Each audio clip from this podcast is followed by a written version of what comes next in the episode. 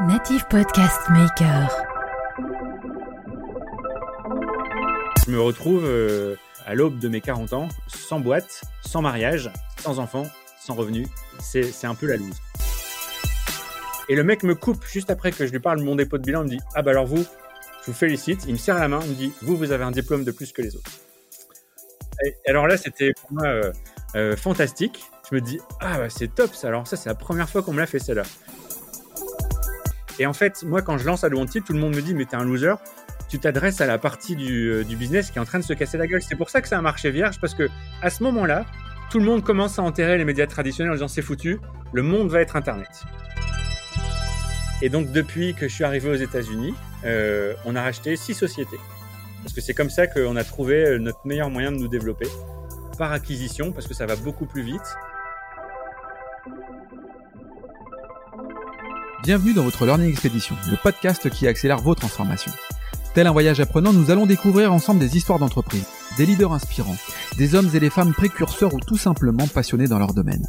S'inspirer des meilleures pratiques va assurément accélérer vos transformations, et comme il n'est pas toujours nécessaire d'aller bien loin pour trouver des pépites, les Hauts-de-France sont mon terrain de jeu. Je m'appelle Laurent Stock et je vous souhaite la bienvenue dans votre Learning Expedition un peu spéciale, je vous l'accorde. Bien, bah bonjour tout le monde, j'espère que, que, vous allez bien. Alors, euh, aujourd'hui, la Learning Expedition s'exporte puisque je vous emmène en voyage, et plus précisément aux États-Unis avec un, un Lillois euh, qui développe depuis New York ses activités. Ce Lillois, c'est Emmanuel Debuick, président et, et, fondateur de Adwanted. Salut euh, Emmanuel. Salut Laurent. Bon, comment ça va? Bah écoute, ça va très bien, je te remercie. Euh, très heureux de, de, pouvoir être avec toi aujourd'hui. Bah carrément, je suis très heureux aussi de te, te retrouver. Euh, bon, on, on, va dire la vérité, hein. ça fait le troisième enregistrement qu'on fait. J'avais dit on va pas le dire, mais si en fait on va le dire. On a, euh, on a commencé euh, un premier enregistrement, puis on a eu un petit souci technique, et puis on a eu un, un deuxième souci technique, et là c'est le troisième. Alors on espère franchement que cette fois-ci c'est la bonne, mais je dois dire que, allez, je vais mettre la responsabilité sur mon opérateur, qui globalement euh, me satisfait pas et m'a fait quelques, quelques mauvaises surprises pour, pour cet enregistrement. Mais euh, je te remercie parce que tu es vraiment patient par rapport, à, par rapport à cet épisode, donc c'est vraiment très cool. Bah écoute, c'est le, le, goût de la célébrité sans doute. ça doit être ça, ça doit être ça. Alors justement, tiens, euh, en parlant de célébrité, tu as été... Euh, euh, célèbre, je sais pas, en tout cas, tu as, as, as, figuré, parmi les, acteurs importants de la pub en fait sur, l'île. Et, euh, et j'ai envie de t'entendre en fait sur plein de sujets parce que euh, tu as eu une activité professionnelle intense et puis ensuite tu as connu une situation difficile en, en 2008 et puis euh, tu es parti aux États-Unis, tu t'es expatrié aux États-Unis et cette histoire elle est complètement folle, j'ai envie que tu nous la racontes. Et puis finalement, l'intérêt finalement d'avoir fait un troisième épisode, c'est que Premier épisode, tu étais en cours de négo. Deuxième épisode, tu étais en négo. Et puis troisième épisode, tu vas nous annoncer une nouvelle euh, suite à, une négociation que tu as, as menée avec des Anglais, je crois, pour, pour une entreprise. Mais on le dira après tout ça, on, le dira après. Euh, ce que je te propose, euh, Emmanuel, pour ceux qui te connaissent un peu moins bien, eh ben, c'est que tu te présentes tout simplement à nous, Emmanuel. Eh bien oui, alors peut-être que je peux me présenter un peu à travers mon, mon parcours. Donc je suis effectivement lillois, je suis papa de quatre enfants. Euh, et je, je, développe un, un business aujourd'hui depuis les, les États-Unis, euh, où j'habite depuis maintenant 4 ans avec euh, ma femme et, euh, et un de ses fils. Le rêve américain. Le, le rêve américain, la conquête de l'Ouest, quoi. C'est un peu ça finalement. Ah oui, c'est exactement ça. Alors, euh, ma première boîte s'appelait Sioux. Euh, les grands territoires, euh, les grandes plaines, les Indiens, et euh, j'ai continué. J'ai pas continué Sioux, mais j'ai continué le rêve et euh, je suis venu effectivement m'installer euh, dans les territoires euh, américains. Alors pas forcément les, les, grandes plaines à New York, mais aux États-Unis depuis effectivement quatre ans. Ouais, c'est cool. Alors justement, tiens, si on revient quand même un peu en arrière, euh, tu as vécu un certain nombre d'années à, à, Lille. Tu étais donc le patron d'une agence de com qui s'appelle Sioux. Sioux, Sioux. Euh, ra Raconte-nous un petit peu là cette époque-là, cette épopée finalement de la com, euh, où à l'époque c'était en plus pas très digital quoi finalement. Euh, comment comment ça s'est passé et comment finalement t'en es venu à, un moment donné de te dire bon bah il va falloir que je réagisse parce que là la situation elle est critique quand même. C'est une une longue histoire. Moi j'ai démarré dans la com euh, pendant que j'étais étudiant. J'étais dans une école de commerce où il y avait une association euh, à destination des, projets étudiants qui était une agence de com. Et le boulot de cette agence, c'était de faire la com de toutes les autres associations de l'école. Il y en avait beaucoup. Et j'ai vraiment pris goût au point que mon stage de fin d'année, je l'ai fait dans un groupe de communication lillois qui me recrute après ce stage. Et écoute, très rapidement, j'avais la fibre entrepreneuriale. Je ne sais pas pourquoi. Au bout de, au bout de six mois d'embauche, j'ai posé ma démission euh, pour créer une agence de com avec un copain.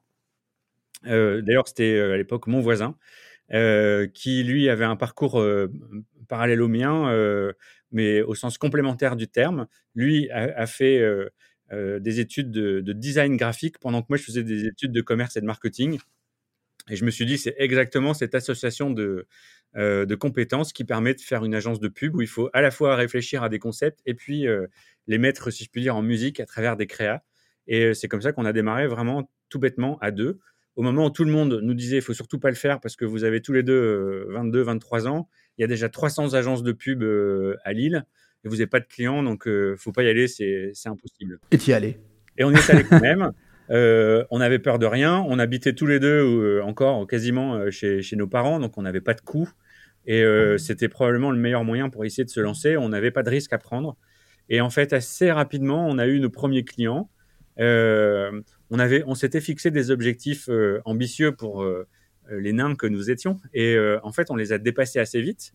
et c'était assez grisant parce que on s'était mis des petits on s'était mis des petits objectifs, mais en même temps, on n'avait pas de coûts. Donc finalement, euh, c'était, euh, j'allais pas dire facile, mais c'était un bon concours de circonstances qui nous a donné envie de continuer. Puis on a grossi, grossi, grossi. Euh, ça a duré pendant assez longtemps puisque l'agence s'est développée sur une cible de, grosses PME dans la, dans la région.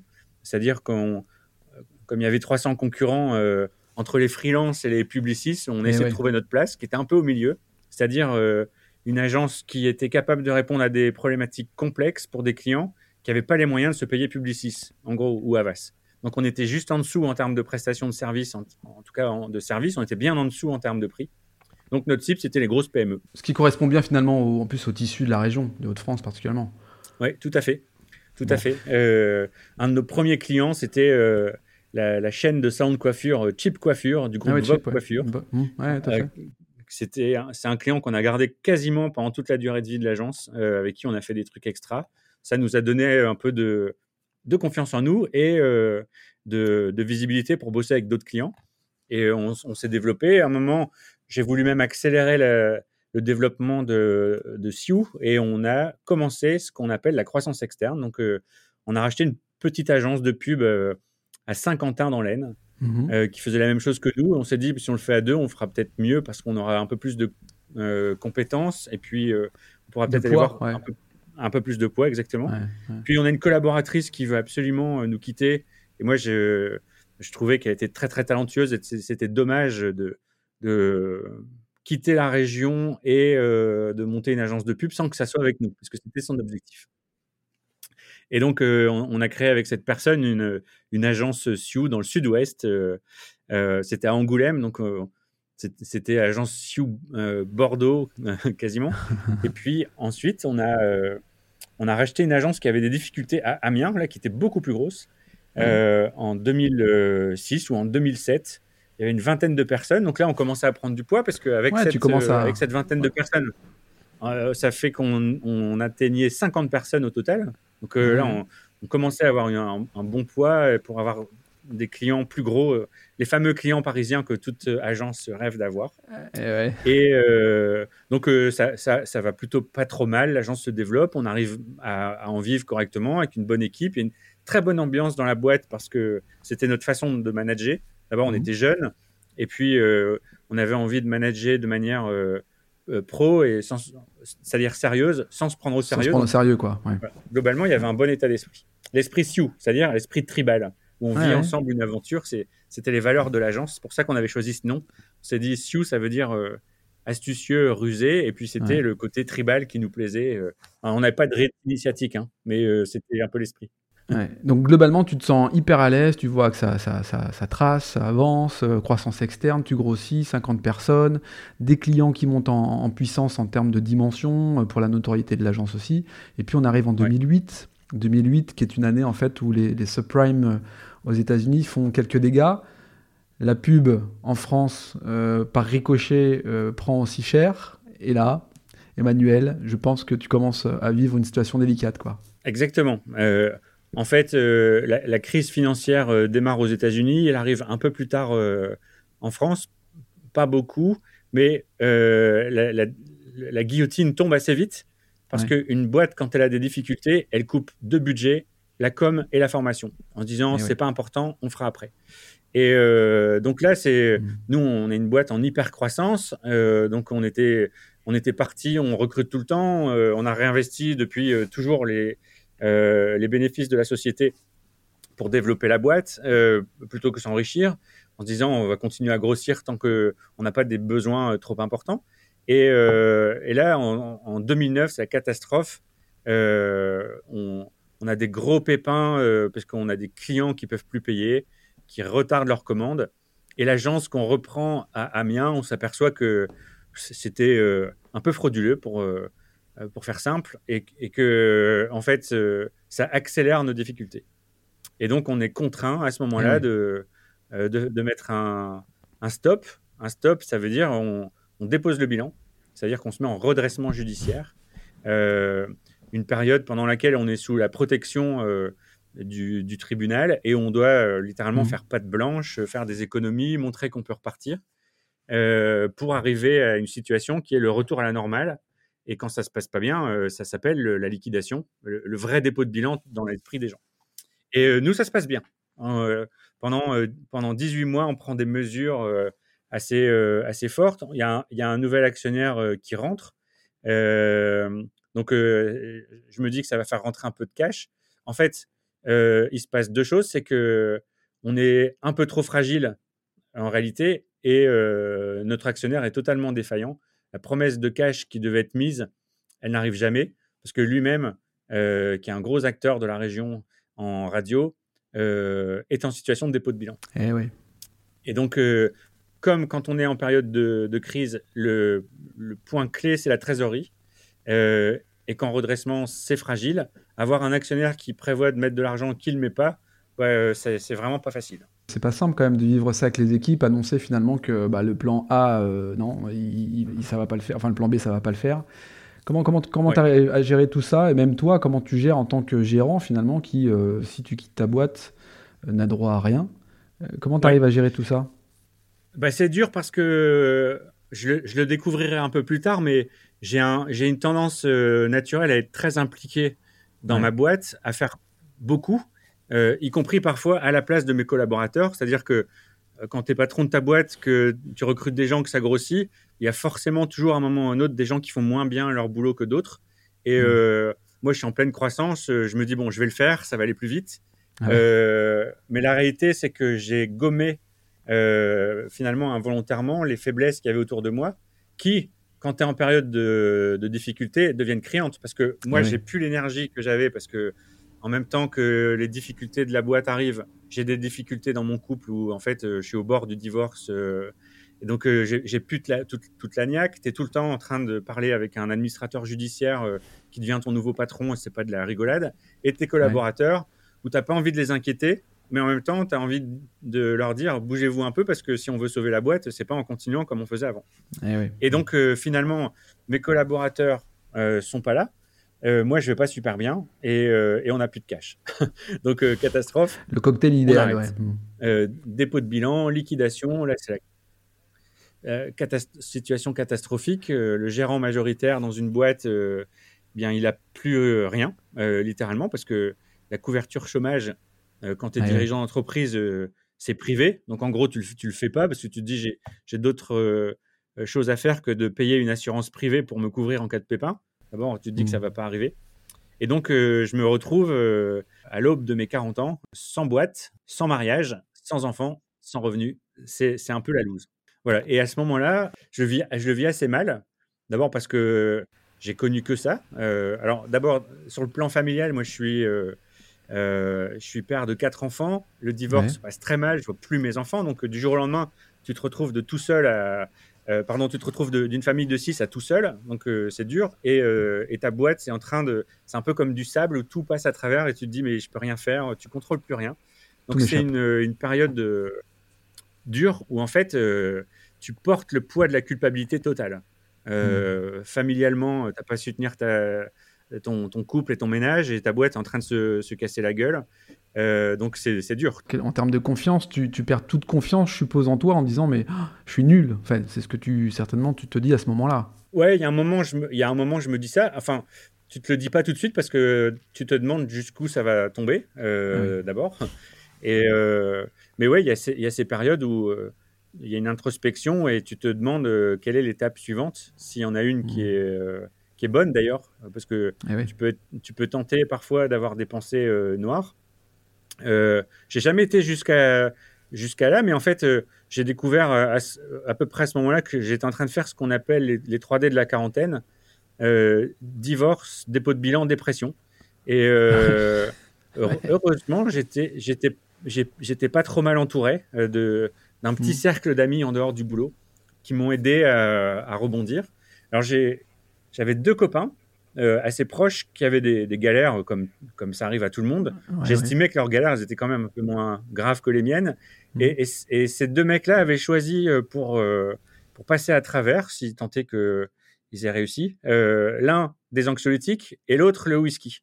Et en fait, ça m'a vachement aidé à savoir exactement ce qu'il fallait pas faire. Parce que je, le, je voyais qu'en fait, leur noyer son désespoir dans des cachets ou de l'alcool, bah oui, ça, masque, tu es content pendant le temps que ça dure, et puis ensuite, euh, euh, tu t'enfonces. et eh euh, moi, j'avais commencé à, faire du, des séances de, de coaching, c'est-à-dire que j'étais coaché. Mhm. Et à ce moment-là, j'ai décidé d'en faire davantage, d'aller voir mon coach qui me connaissait, et d'aller voir un psy. C'est vraiment ça que j'ai fait. je me suis dit, il faut que je, trouve de l'aide, et j'avais besoin de, de, ce recul. Donc le coach, il est il est là pour, euh, pour t'aider à te projeter, à te redonner confiance. Et le psy, euh, j'étais en train euh, de me demander si j'allais être capable de repartir parce que j'y avais besoin d'analyser et de comprendre ce qui s'était passé, aussi bien dans mon couple que dans ma boîte. Et c'est ces deux aides extérieures, mises l'une à côté de l'autre, eh qui m'ont aidé à reprendre le dessus et à, à, être dans cette période noire juste, on va dire, quelques mois, le temps de se dire, allez, on est reparti. De toute façon, j'ai pas le choix et, donc voilà ce qui se passe, c'est qu'à ce moment-là, euh, je, je, ressors de mon bureau un dossier que j'avais créé dix ans auparavant, où en fait c'était au moment de, de la bulle Internet, tout le monde créait des boîtes dans tous les sens. Internet venait euh, d'arriver, c'était 99 hein, en France où il y a eu cette fameuse euh, période où toutes les boîtes se lançaient, ce qui a créé une bulle d'ailleurs. Et, et, moi j'avais une idée en tête, et j'avais écrit un projet, un business plan, et puis après la bulle Internet est arrivée. Je dis, bon, de toute façon, j'ai pas le temps de m'occuper de ça. Je laisse le dossier dans mon tiroir de, bureau et je l'ai gardé pendant 10 ans, ce dossier. Parce qu'en fait, l'idée me paraissait toujours bien, euh, euh, pas au point d'être réalisée, mais je me suis dit, un jour, on sait jamais. Et ce jour arrive. Et ouais, parce que comme quoi les intuitions finalement sont toujours un peu les bonnes, quoi. Euh, globalement, tu avais mis ça de côté et, ce fameux jour arrive où tu te dis, bon, bah, je sais pas si tu peux te dire d'ailleurs perdu pour perdu ou je sais pas dans quelle situation tu es à ce moment-là, mais je sais pas si bah, tu es requinqué, quoi, tu vois ce que je veux dire. Ouais, bah, euh, d'abord, je suis, euh, j'ai une première, euh, une, première réflexion qui, qui s'achève assez vite, qui est de dire, mm. il faut que je trouve un job. Ouais. Et ah puis ensuite, je réfléchis en me disant, non, là, ça va, quand même être compliqué parce que moi, je, je, sors de l'école à, à, 22 ans et neuf mois plus tard, je crée ma propre boîte. Autant dire que j'ai jamais eu un seul patron de ma vie. Et, ouais, et, là, j'en ai 39 et je me dis, trouver un job peut-être, mais euh, est-ce que c'est vraiment ce qui me correspond? En fait, je ne le sentais pas du tout. Je dis, bon, bah ça va pas être ça, euh, je vais me relancer. Et euh, donc, je, sors mon fameux dossier. ça s'appelait SOS Pub. D'accord. C'était ça, le, nom de code. Le nom de code du dossier, SOS Pub. Et tout de suite, je me dis, mais j'étais, j'ai fait quelque chose de pas trop mal avec euh, l'agence de pub. J'aimerais bien faire quelque chose d'encore mieux avec SOS euh, euh, Pub. Donc, je voudrais faire un projet international. Et donc, euh, je me dis, je vais traduire SOS Pub en anglais et ça devient SOS Ad. donc, et puis ensuite, je, l'écris. Et quand tu écris SOS Ad, en fait, ça s'écrit pareil que SOSAD. Ça, veut dire c'est super triste. Le ouais, ouais, oui. c'est super triste. Et je me suis dit non, ça va pas, ça va pas, ça le, va faire. pas le faire. Et donc c'est à ce moment-là que je, je décide de d'appeler ma boîte Adwanted. Ça a plus de gueule, quand même. le, le business que je développe. Voilà pour la petite anecdote comment c'est arrivé euh, à Dontid. Et je vais voir mon expert comptable. Je faisais partie d'un club de dirigeants. Dedans, il y avait, euh, il y avait le patron de KPMG, euh, il y avait quelques euh, brillants euh, patrons de la région. C'était le club APM. Euh, je vais voir le, le patron de KPMG et je lui dis voilà, j'ai ce truc-là en tête. Moi, là, je suis pas très très sûr de moi, hein. donc je vais le voir. J'ai besoin d'avis extérieur. Euh, Qu'est-ce que tu en penses, toi? C'était dans les chiffres. Ouais, ouais. Euh, il regarde le dossier rapidement, mais on parle surtout de l'idée. Il me fait c'est génial ton truc, faut y aller. Et là, euh, c'est le premier qui me renvoie un, un signal positif parce que c'est le, c'est le premier qui commence pas par me parler de mon dépôt de bilan. Et donc, euh, je lance, euh, je dis bon, ok, j'y vais. Euh, je, crée la société, je vais m'installer à Euratechnologie. Euh, J'en parle dans mon club APM où il y avait KPMG. Et là, j'ai un, un autre type que je côtoie depuis pas mal de temps. Parce que je crée ma boîte à 23 ans, je suis dans un club d'entreprise, donc j'en ai 39. Ils me connaissent depuis tout ce temps-là. Ils m'ont vu évoluer, etc. Et donc, il y a un type là qui me dit Écoute, moi, je, veux, je vais t'aider. Euh, je, je, je, je mets, euh, je sais plus combien il a mis, 20 000 euros. Il me fait un chèque. Et euh, alors, moi, je, suis- je suis aux, aux prémices du- de ma boîte et euh, surtout, je n'ai pas un rond. Donc euh, là, c'est ouais. plus qu'un signal positif. C'est le mec, il, il, il a mis les, euh, les actes en face de ses paroles. Non, mais ce qui est fort, Emmanuel, dans cette histoire, c'est que, bon, 20, 20 000 euros, à la fois, c'est peu, mais c'est énorme parce que finalement, ça te redonne aussi euh, confiance, ça, te valide quelque part un peu l'idée que t'attribues euh, ton partenaire. D'ailleurs, comment, comment tu, tu peux le citer Comment il s'appelle? Il s'appelle Philippe et il est encore aujourd'hui membre de mon board. C'est une longue aventure. Il est toujours présent à mes côtés. Euh, Philippe Huyghe, qui m'a beaucoup accompagné et qui m'accompagne aujourd'hui toujours, euh, avec un regard très paternel. Et oui, alors c'était non seulement la validation euh, du projet, euh, euh, c'était important, mais en plus c'était aussi pour moi un, un signal encore beaucoup plus fort qui était de dire ton dépôt de bilan ça compte pas, parce que euh, quand je discute avec les banques, euh, mon dépôt de bilan, il comptait beaucoup. hein. Les Ouais. 17 ans de boîte, euh, de revenus que je leur ai laissés aux banques, c'est en deux minutes, c'est effacé. Maintenant, c'est Emmanuel Debuy, dépôt de bilan. Là, un, un entrepreneur que je côtoie depuis près de, près de Oui. 20 ans, euh, qui met un chèque, c'est euh, quelque part euh, encore plus fort que de valider mon projet, c'est aussi d'annuler l'image du, dépôt de bilan. Donc là, du coup, tu, tu valides un peu ton idée et, l'aventure démarre finalement. Tu, tu, attends, explique-nous. Tu pars à New York tout de suite? Comment tu, Parce que entre les 20 000 euros et puis New York, je suppose il y a quelques jours qui se passent quand même, non? Ouais, il y, a un peu- il y a un peu de chemin. Bah ouais. Donc là, je, je, je crée la boîte avec le, le petit capital que j'ai réuni. Ouais. Je décide de m'installer euh, à Euratechnologie euh, parce que je pense qu'il y a un écosystème qui est, qui est bien. euh, et alors j'y vais quelques heures par semaine Ouais, pour être présent, rencontrer des gens.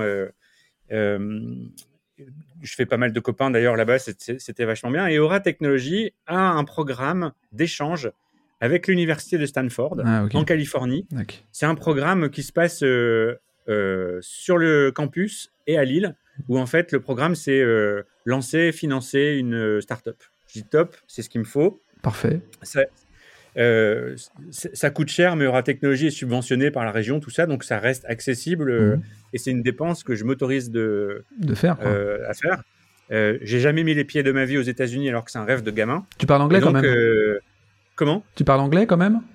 Oui, je parle anglais. Ouais, ok. Je parle anglais.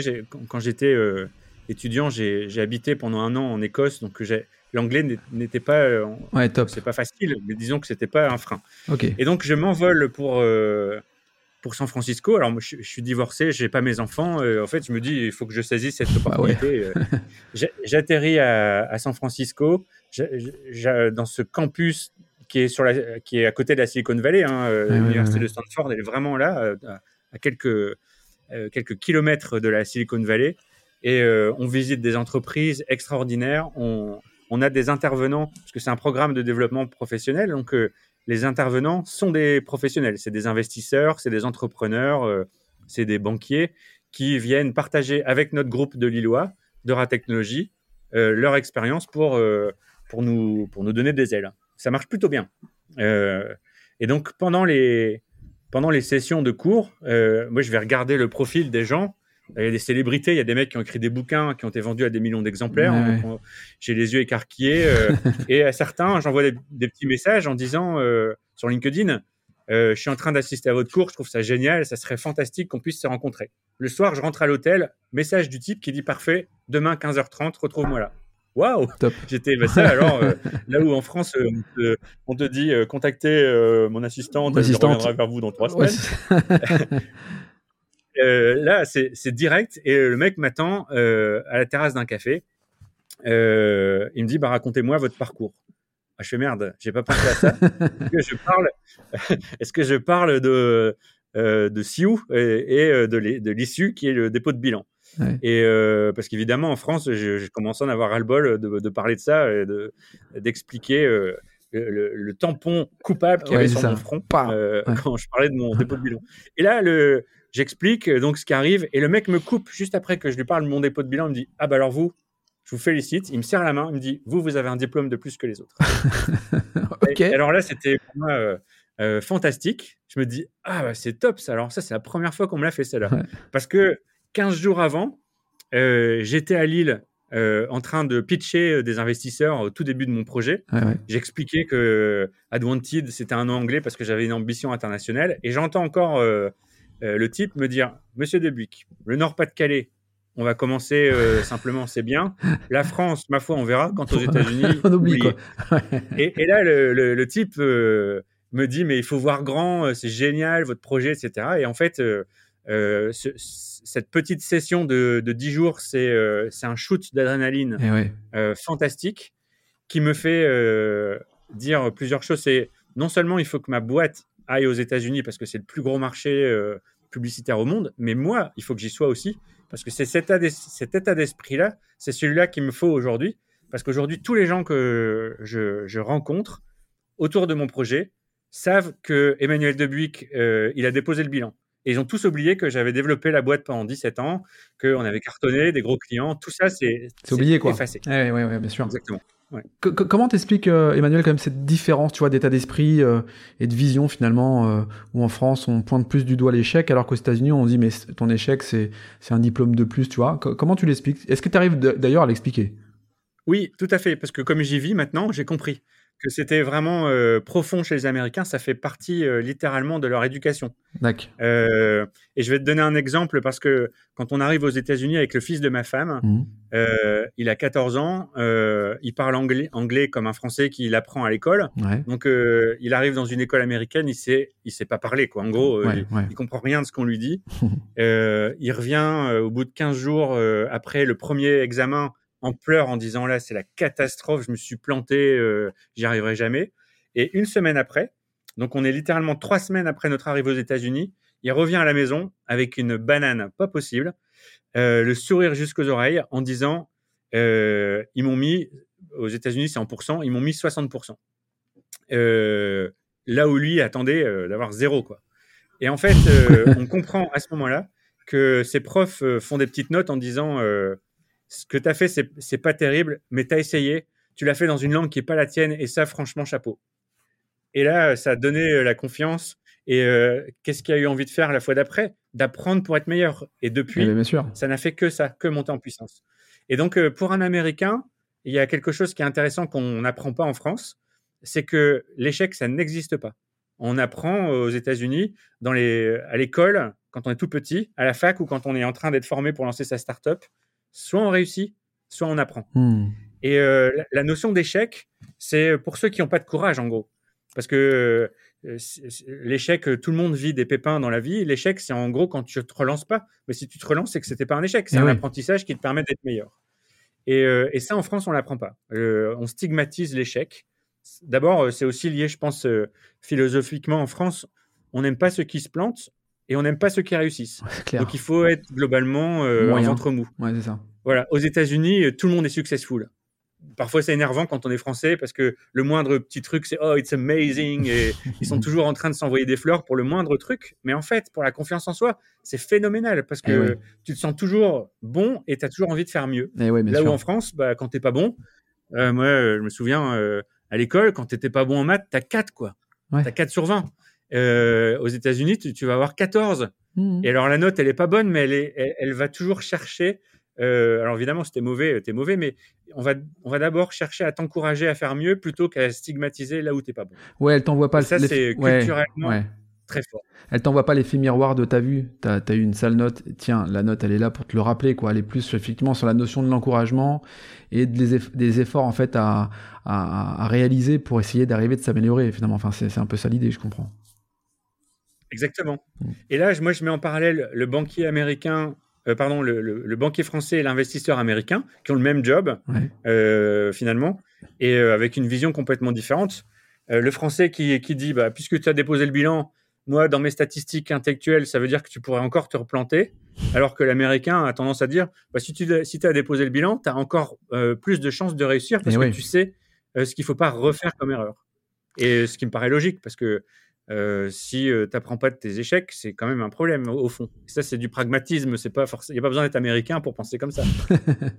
Alors du coup, tu reviens en France euh, après cette rencontre avec cet Américain que tu as rencontré hein, et qui t'a dit euh, Va- vas-y fonce.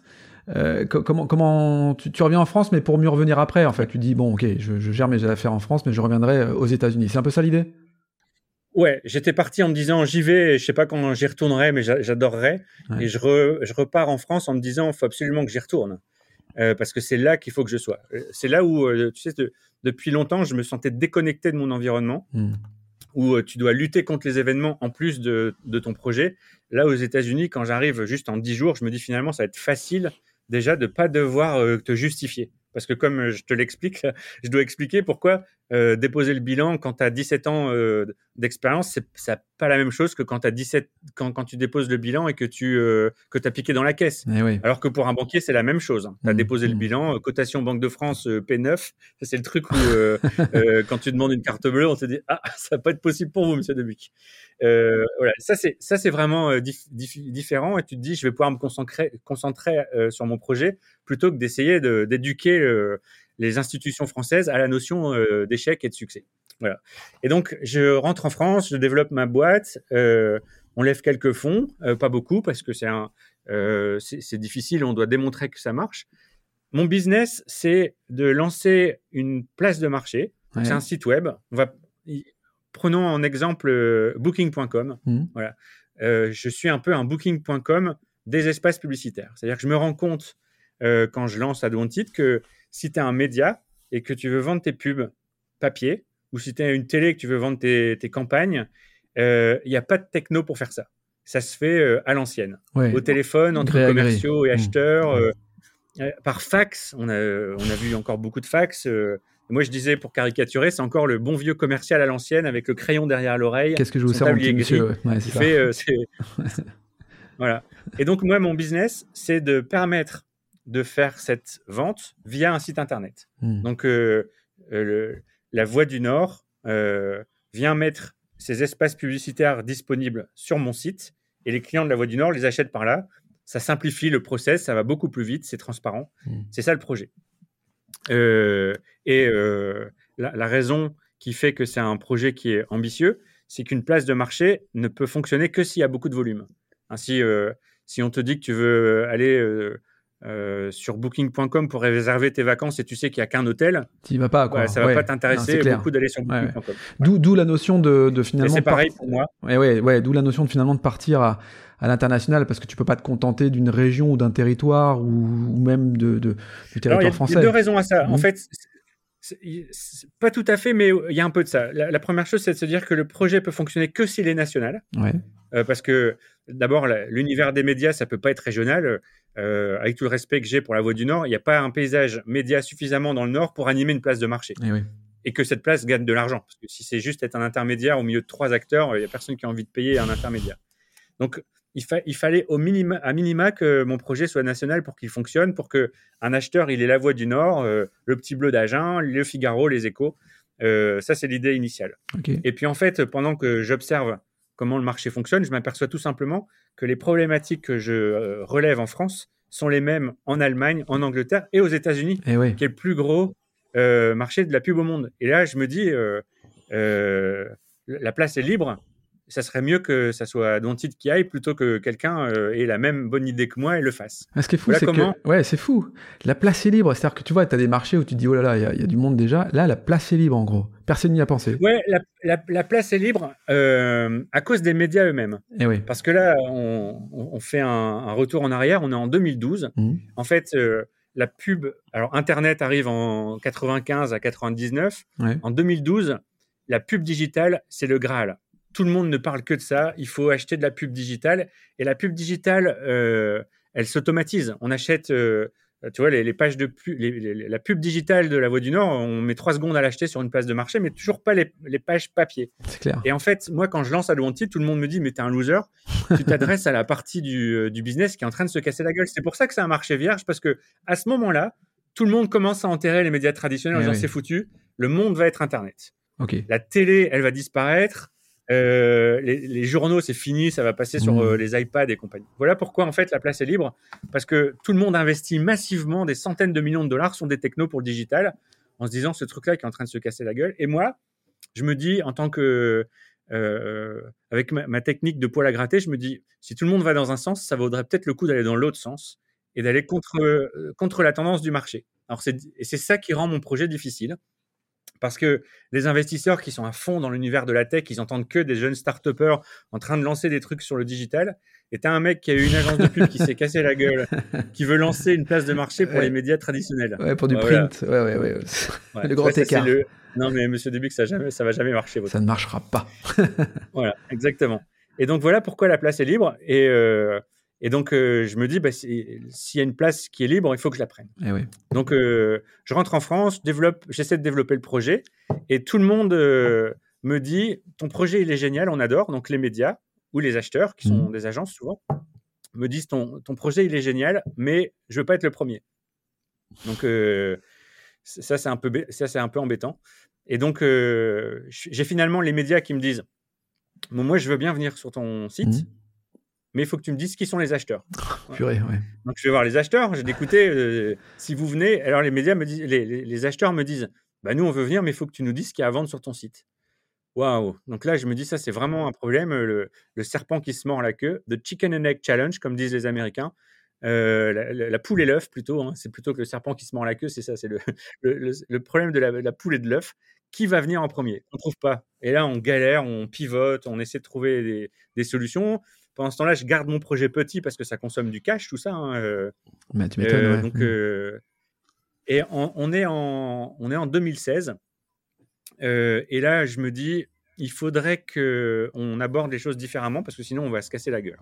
Si on ne trouve pas un moyen de faire du chiffre d'affaires, à un moment, les investisseurs, ils vont dire, votre projet, c'est beau, mais si vous n'êtes pas capable de faire du chiffre... Terminé, quoi. ça va pas le faire. Et donc, on, on, découvre, enfin, on rencontre les propriétaires d'une société qui s'appelle Cartage, le leader français du média planning. Le média planning, c'est un logiciel qui sert à choisir le média en fonction de ta cible. Si euh, tu es euh, mmh L'Oréal et que tu veux lancer un rouge à lèvres pour une cible de 18 à 35 ans, des femmes avec tel type de revenus, ben, il y a des logiciels qui vont euh, compiler toutes les données et dire ah bah c'est Vogue et c'est Marie-Claire qui ont la cible la plus en affinité avec votre projet. Et donc, euh, ça, fait ce qu'on appelle ton média planning. Et donc, on va voir ces gens et on leur dit, vous, vous avez un logiciel qui fait la liste des courses quand on fait une campagne des pubs. Et avec Adwontid, on peut acheter les courses. C'est quand même génial. Branchons-nous et on devient l'Amazon de la pub. Et, eh oui. et les types euh, adorent au point qu'au bout de quelques mois, en fait, ils nous proposent de racheter la boîte. Et euh, ouais, parce que bah, comme c'est un marché qui est pas forcément hyper sexy, le fondateur de la boîte a 72 ans il se dit Emmanuel Debuc, ça a l'air d'être un entrepreneur qui se bouge, peut-être que c'est à lui que je vais vendre ma boîte parce que bon, en fait, il n'y a pas beaucoup d'autres acheteurs, hein, c'est ça la vérité. et il se dit cela vaut mieux, vaut, mieux maintenant euh, à Emmanuel Debuc que jamais. Donc la première croissance euh, externe alors? Ouais, exactement. Avec un chiffre d'affaires en plus à la euh, clé? Comment? En plus avec un chiffre d'affaires à la clé? Exactement. Et là, c'est là ce que là je me dis, mais ça serait une excellente idée parce que Carthage, c'est le leader français 85% euh, de part de marché auprès des agences de pub qui mmh achètent les médias. Donc ça, c'est top. Ils ont tous les clients euh, que moi, j'arrive pas à convaincre parce que j'ai pas eh les médias en face. Donc euh, ça, c'est génial. Ils ont entre 2 et 3 millions d'euros de chiffre d'affaires alors que j'en avais zéro. Ils sont rentables. Ils ont une équipe de développeurs qui sont reconnus. Et puis, c'est une boîte qui a 20 ans. Donc la crédibilité, elle, est, elle est top. Il y a juste un problème, c'est que j'ai pas d'argent. Et donc, sur le papier, je me dis, c'est génial, mais il y a quand même un élément manquant dans l'équation, c'est comment je vais payer la boîte. euh, ça, c'est pas rien. Alors, comme j'ai du mal à me financer, euh, les banques, c'est pas gagné. Euh, et donc, on, contacte la banque du vendeur euh, avec, ses, avec ses conseils. Et le type nous dit, OK, je, peux, je peux vous aider. Il nous propose un, prêt qui n'est pas suffisant. Donc, je négocie avec les deux vendeurs des, ce qu'on appelle du crédit vendeur. En mmh gros, je leur demande euh, de me vendre leur société en étalant les paiements sur 4 ou 5 années. Ils n'ont pas d'autres acheteurs, ils trouvent que le deal euh, peut tenir la route. Top. Et donc, euh, on, signe, on signe le deal le mardi. Sauf que le lundi, la banque du vendeur nous pète dans les doigts. Merde. Elle nous appelle en disant non, mais finalement, je viens pas. On fait pas. Et, là, là, il manque, là, il, manque 500 000 euros sur un deal comme ça, c'était juste pas possible. Là, là, t'es, es parti aux États-Unis déjà ou tu es encore en France? Je, suis sur le point de partir. De partir, ok, ouais. Hmm, ok. là, à ce, moment-là, je suis en train de faire des allers-retours assez réguliers pour, euh, pour faire mon projet. Euh, mais du coup, ça ralentit euh, le, projet. Et donc, je vais voir le premier des deux vendeurs. Il y en a un qui a 72 ans qui s'en va à la retraite et l'autre qui reste. Donc, celui qui restait, il était encore à voir ce qu'on allait faire. Le deuxième, il, s'en allait. Donc, il voulait, en gros, il, il avait prévu de s'acheter un appart. Quoi. Ouais, c'est ça. avec le premier paiement. Et là, je vais le voir et je lui dis euh, Je suis désolé, ça peut pas marcher. Je peux pas te faire ton premier versement parce que la banque, ta banque, elle vient de refuser. Ah, on pense que les deux associés euh, se sont un peu tirés l'un dans l'autre ah, euh. Mmh. Et que celui qui était minoritaire des deux s'est dit Je vais faire capoter la vente, comme ça, moi, je vais rester tout seul à bord. Et oui. Enfin, je sais pas exactement tout ce qui s'est passé, peu importe. mais résultat des courses, on peut pas acheter la boîte. Et le mec de 72 ans, comme ça faisait maintenant 8-9 ans, pardon, 8-9 mois qu'on travaille ensemble, il a commencé à avoir confiance. Il se dit, mais le projet, c'est pas con. Euh, finalement, cette équipe, euh, euh, elle est pas mal. Et il revient, il dit, écoute, moi, ça change pas mon envie de bosser avec toi. Je te propose de repousser le premier paiement d'un an. Pas mal. Et donc, littéralement, on achète la boîte presque sans rien mettre de, en, cash, quoi. comme on dit ici. Mmh. Cash, on, on met quasiment pas de cash. Et il nous laisse les clés. Avec un premier paiement à venir un an après.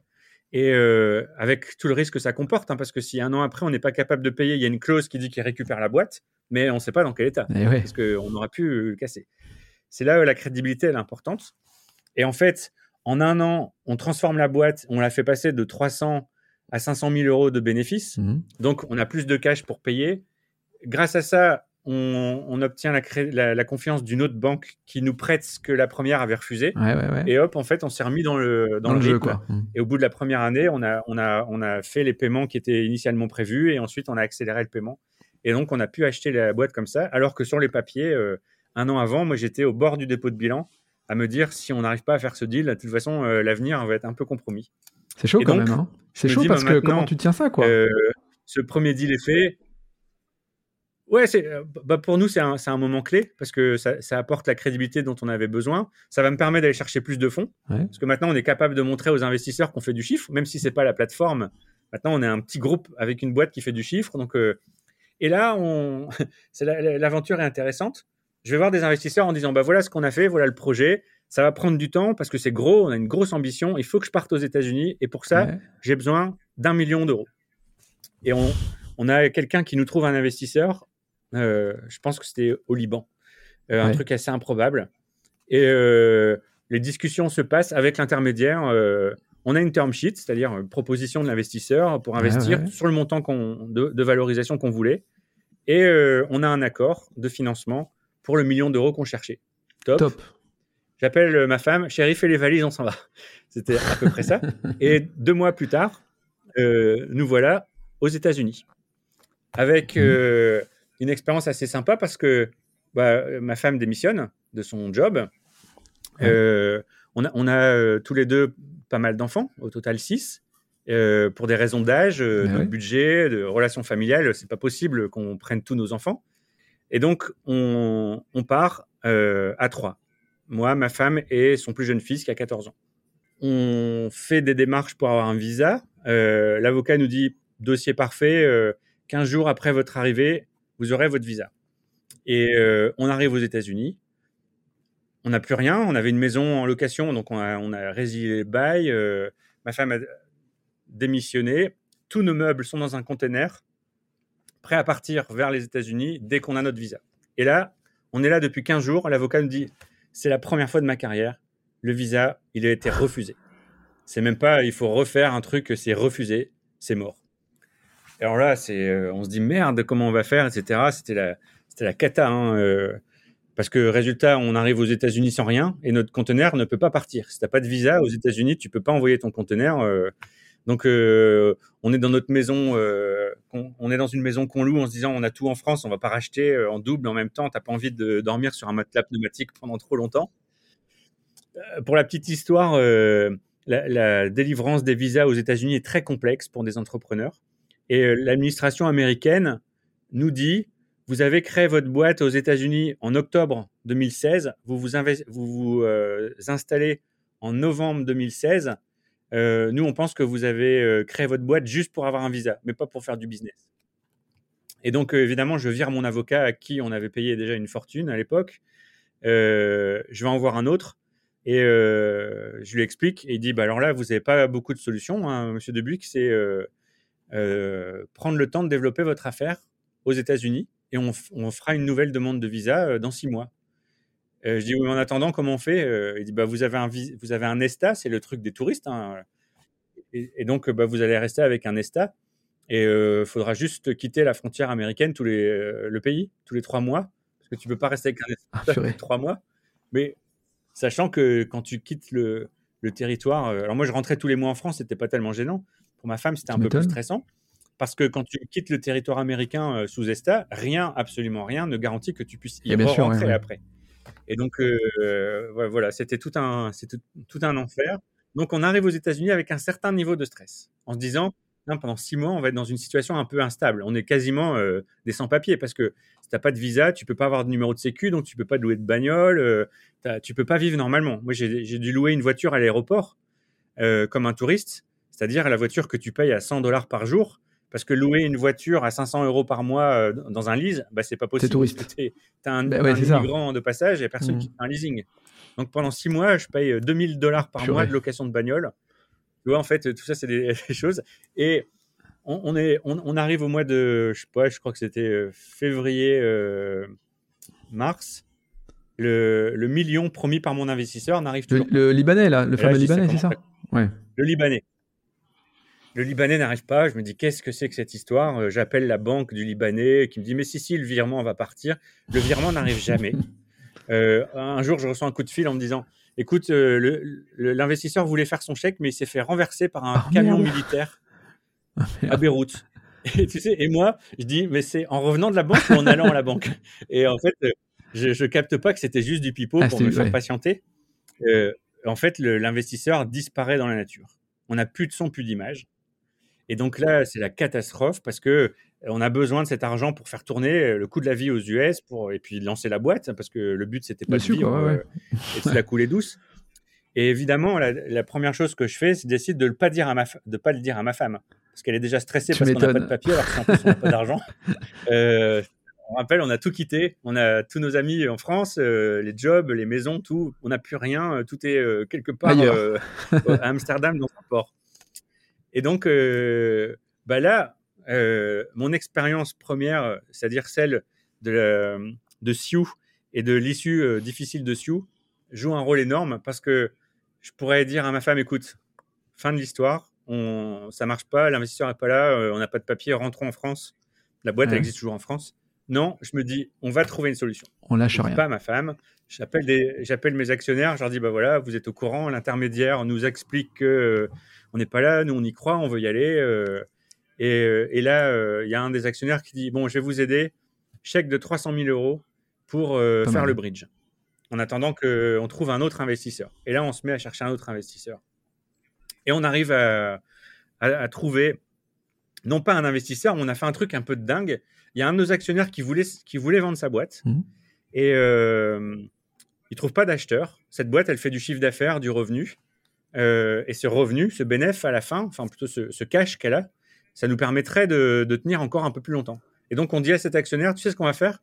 On va racheter ta boîte, mais comme on n'a pas de sous, euh, on va t'échanger les parts de ta boîte contre un peu plus de capital de Adwanted. Et donc le type, il avait mis, euh, je sais pas, il avait mis 100 000 euros chez Adwanted dans Mhm. une levée de fonds. Il se retrouve avec l'équivalent de Pas 1 mal. million 100, Ah ouais. la valeur de sa boîte, 1 million de- d'actions. Nous, on n'a pas de cash non plus, mais on a sa boîte qui fait 5 millions de chiffre d'affaires. Et là, on se dit, on va optimiser la gestion et ça nous permet de tenir quelques mois de plus jusqu'à ce que finalement, on trouve un autre actionnaire qui mette le million qu'on attendait. Et alors, c'était assez rigolo parce que c'est un actionnaire qui est en Arabie Saoudite. Donc, euh, tout se fait par téléphone avec son conseiller financier. Et un jour, son conseiller financier, euh, on est à la fin de la négociation sur le deal. Le conseiller financier nous dit ça serait quand même bien que vous rencontriez, euh, il s'appelle Monsieur Tamimi. Monsieur Tamimi. Et euh, tu sais, quand tu es, aux États-Unis et que tu pas de visa, imaginez devoir aller signer un deal Ouais, en Arabie ouais. Saoudite avec le tampon Arabie Saoudite sur ton passeport Ouais, pour revenir. C'est clair, pas c'est moyen. Et là, c'est moyen. Le, le- le conseiller financier nous rappelle et nous dit Monsieur Tamimi va euh, être euh, la semaine prochaine à Las Vegas pour signer un deal.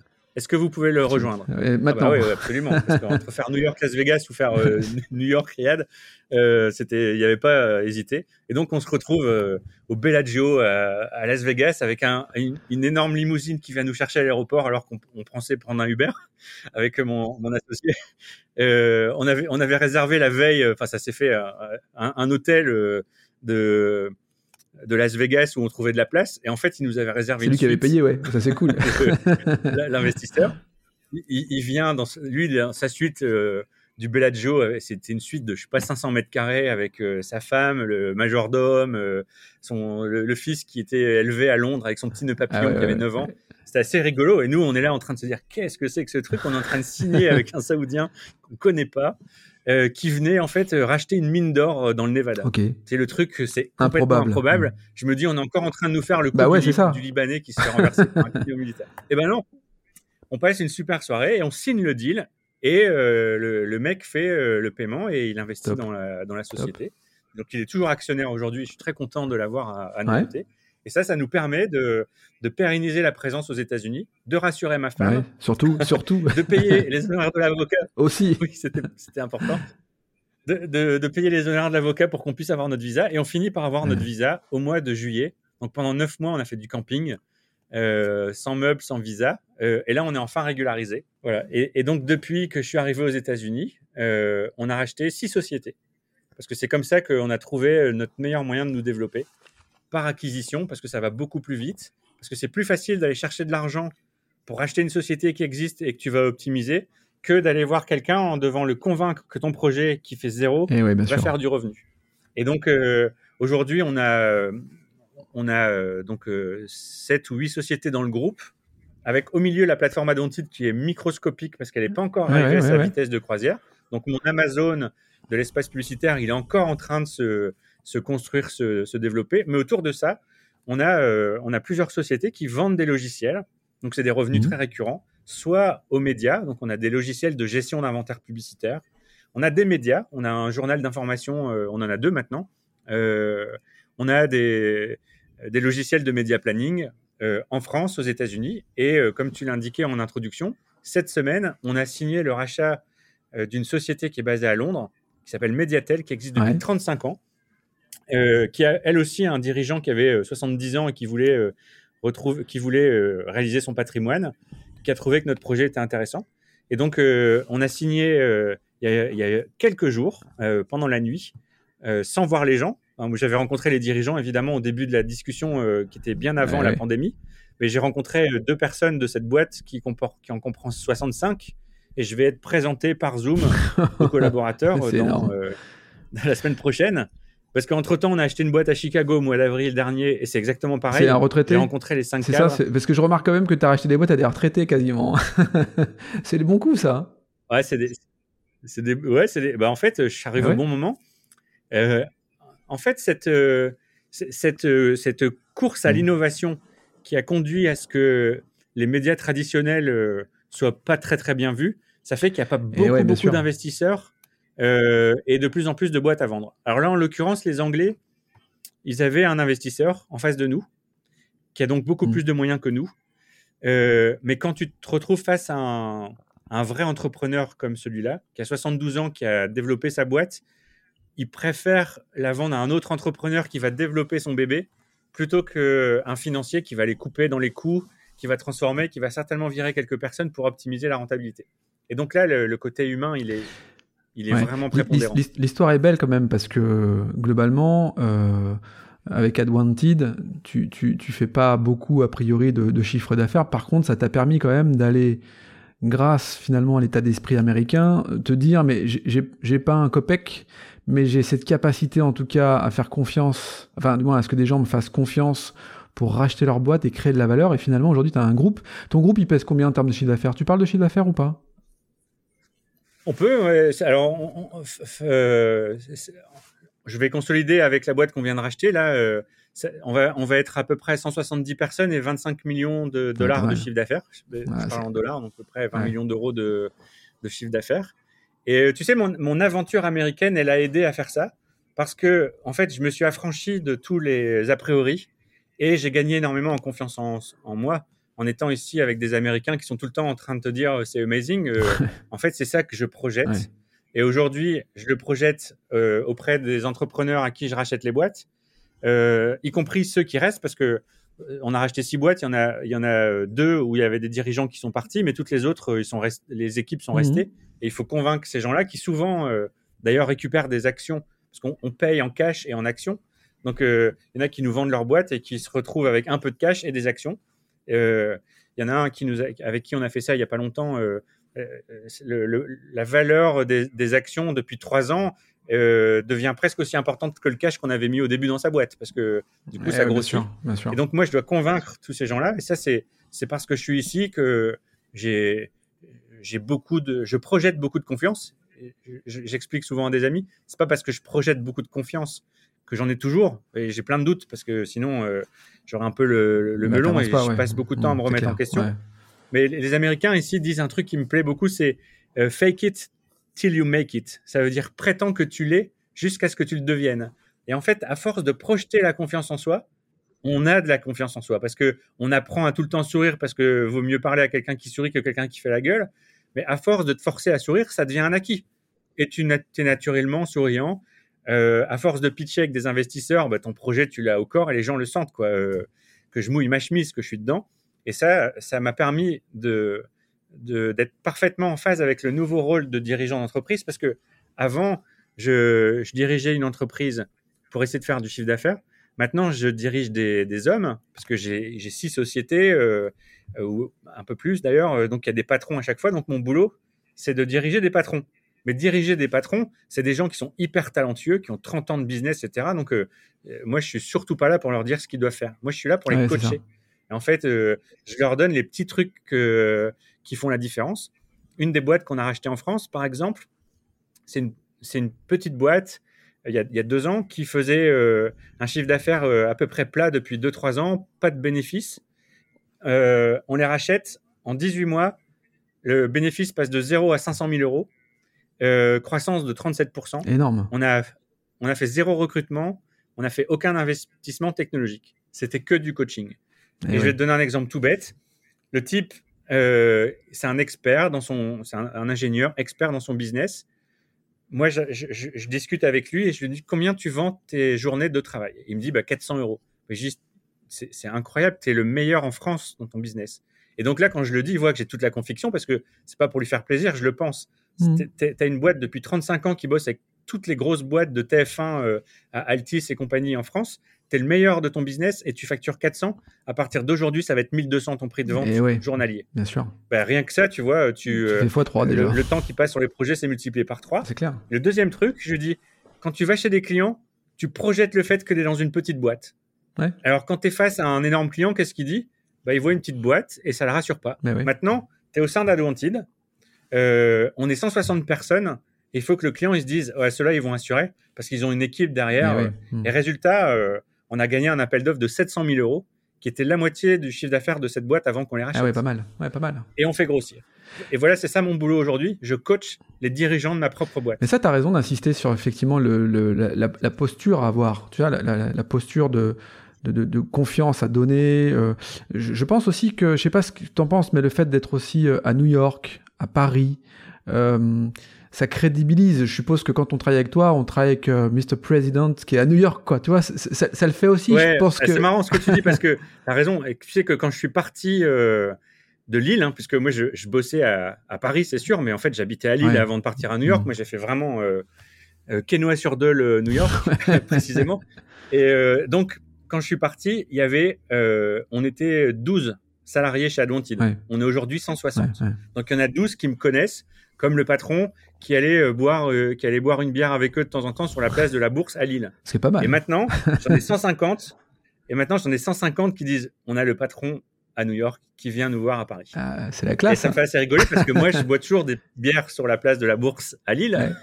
Mais cette image de New York, effectivement, ça change beaucoup. Euh, il y a un espèce de. J'en joue un peu de temps en temps ah à bon escient parce que ça fait partie du, de la com. Le patron de, New York, c'est sûr que ça en jette plus que le patron qui habite à Quesnoy-sur-Deule. Et en fait, ça me permet d'expliquer aux gens qu'il ne faut pas qu'ils aient peur d'avoir des rêves. Euh, parce que moi, je suis parti de rien. Mes parents étaient profs. Euh, je ne suis pas issu d'une famille princière qui a, mis de l'argent sur le fiston. Euh, et donc, c'est ça que j'essaie de dire à mes collaborateurs. Je faisais une conférence avec des anciens de mon école il n'y a pas longtemps. Et il y, a une euh, nana qui me demandait euh, quelles sont les, les, capacités requises mmh. pour devenir chargé de com. Et je dis, dans ma boîte, euh, ce que j'ai besoin pour le chargé de com, c'est que son rêve, ça soit de devenir directeur de la com. Eh oui. Voilà. L'ambition. et, donc, exactement. C'est l'ambition qui compte. ça s'apprend pas à l'école et c'est gratuit. Mmh. Et donc, mon rôle, c'est de laisser à chacun la possibilité d'exprimer son ambition parce qu'on a tous une ambition et on a tous, pour plein de raisons, lié à l'éducation, au contexte, à son conjoint, euh, euh, à du mauvais management, mmh. tendance à le, à rabaisser. Mmh, mmh. Or, on est toujours en train de négocier avec soi-même. Ça veut dire que si tu te fixes pas des objectifs élevés dans la vie, euh, comme on a toujours tendance à les réviser à la baisse à un moment, si tu si tu pars pas haut, euh, tu tu peux pas arriver loin. Et, donc moi j'arrive pas de dire à mes équipes, mais viser, plus haut, euh, faire 10% de croissance, il faut doubler la taille de la boîte. Si vous vous mettez pas en tête de doubler, on va jamais réussir à faire 15%. Ah, c'est top, c'est un, bel état d'esprit que je partage, j'aime beaucoup. Il va falloir qu'on aille boire une bière ensemble sur le centre-ville de Lille. Hein. Quand tu reviens, tu me fais signe. Avec plaisir. Avec plaisir. En plus, euh, j'ai vu une photo euh, de, de, toi qui, euh, qui buvait une bière. Avec Antoine Comment? Avec Antoine Leclerc? Avec Antoine, que, que, je connais bien. Ouais. Bah, J'étais jaloux de ne ah. pas partager le studio, parce que visiblement, quand tu es dans le studio, tu as droit à une bière. Ouais, c'est ça. Voilà, c'est ça. Non, mais en fait, on, on, on est aujourd'hui le 4 mars. Euh, ton épisode sera diffusé euh, très très prochainement. Et le 3 mars, donc on a enregistré l'épisode avec Antoine, qui lui aussi raconte une histoire de folie, c'est-à-dire qu'il a le mur, il l'a frôlé à 2 cm, quoi. Et puis globalement, il l'a évité parce qu'il a cette capacité de rebond. Et c'est ce que genre, et, et, quelque part, c'est un peu le point commun entre ton histoire et, et, son histoire et ce que je prône moi dans mon quotidien, qui est de ne jamais rien lâcher pas lâcher quoi. Ça c'est euh, voilà, c'est quand même le truc ne, pas lâcher parce qu'il y a toujours une, lueur d'espoir et finalement tu l'incarnes très très bien parce que bah, la conquête de l'Ouest, le rêve américain, euh, moi ça me donne envie, tu vois, ce que tu me racontes là, je me dis putain c'est pas mal quoi. Enfin c'est ça le fait. Le Frenchie à New York qui réussit, c'est cool quoi. Tu vois Donc euh, ouais, effectivement. J'ai une étiquette. j'ai une étiquette sur mon, j'allais dire sur mon frigo, c'est pas sur mon frigo, mais peu importe. J'ai un aimant, tu sais, et sur l'aimant il y a écrit à la fin, euh, tout ira bien. Si ça va pas bien, si ça va pas bien, c'est que c'est pas la fin. Ouais, c'est ça, c'est ça. comme tu dis, ne jamais lâcher. Bon, écoute, euh, on arrive bientôt au terme de, ce podcast, Emmanuel. J'ai euh, toujours deux, trois questions traditionnelles, dont une un peu loufoque, qui est la suivante. C'est souvent on peut attribuer un compliment à quelqu'un, mais c'est un compliment qui finalement peut peut, vexer, tu sais. des fois, on t'attribue un compliment, tu penses que la personne vraiment t'apporte ce compliment, et puis toi, tu le prends mal parce que bah bah, tu dis mais merde c'est l'image que, que, je donne et c'est pas celle-là que j'ai envie de donner. Est-ce qu'il y a un compliment comme ça qui, qui t'a vexé ou qui te vexe particulièrement? Bah, on, on, me l'a dit souvent euh, en France et on me le dit pas ici. Euh, on m'a souvent dit euh, c'est génial comment tu as réussi à rebondir. Ouais. Et parce que le fait de rebondir, ça veut dire qu'on accepte l'idée qu'on a eu un échec. Or, comme je l'expliquais pendant tout ce, cet enregistrement, c'est pas mon impression. Moi, c'est une expérience. Eh ouais. Il y a des moments faciles et il y a des moments difficiles.